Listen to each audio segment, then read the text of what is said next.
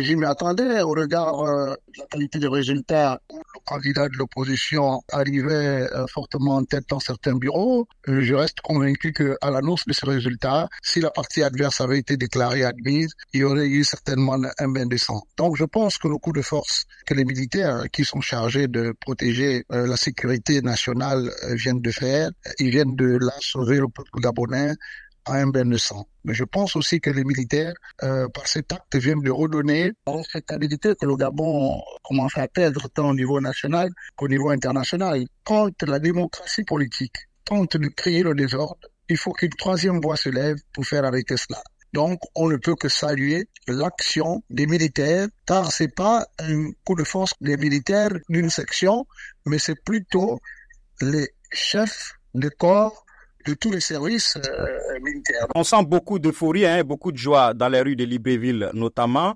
Est-ce le cas à l'intérieur du pays et est-ce que déjà les Gabonais pensent au lendemain?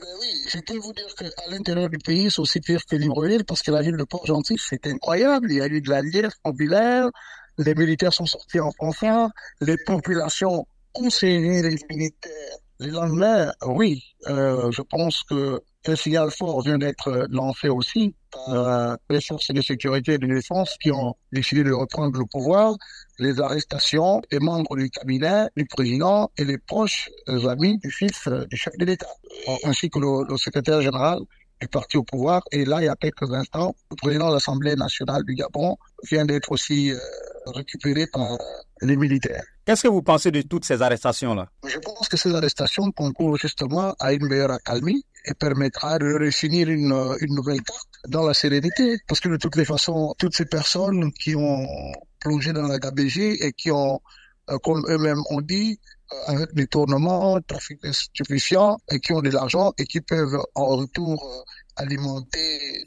ça, ce sont des accusations assez graves quand même. Hein? C'est quand même le Conseil de sécurité, c'est des hauts officiers qui l'ont dit. Et je peux vous assurer que, au passage, le chef de l'État a, dit, euh, ça a été interprété à tort ou à raison, mais il a dit que pendant cinq ans, il n'a pas géré. Et aujourd'hui, nous ne sommes pas surpris des fortes accusations qui sont versées autour de ces euh, personnes qui ont été les proches collaborateurs. C'est pas de la chasse à l'homme, je pense. Pour le moment, nous saluons la grandeur d'esprit de ces militaires qui n'ont pas fait couler le sang.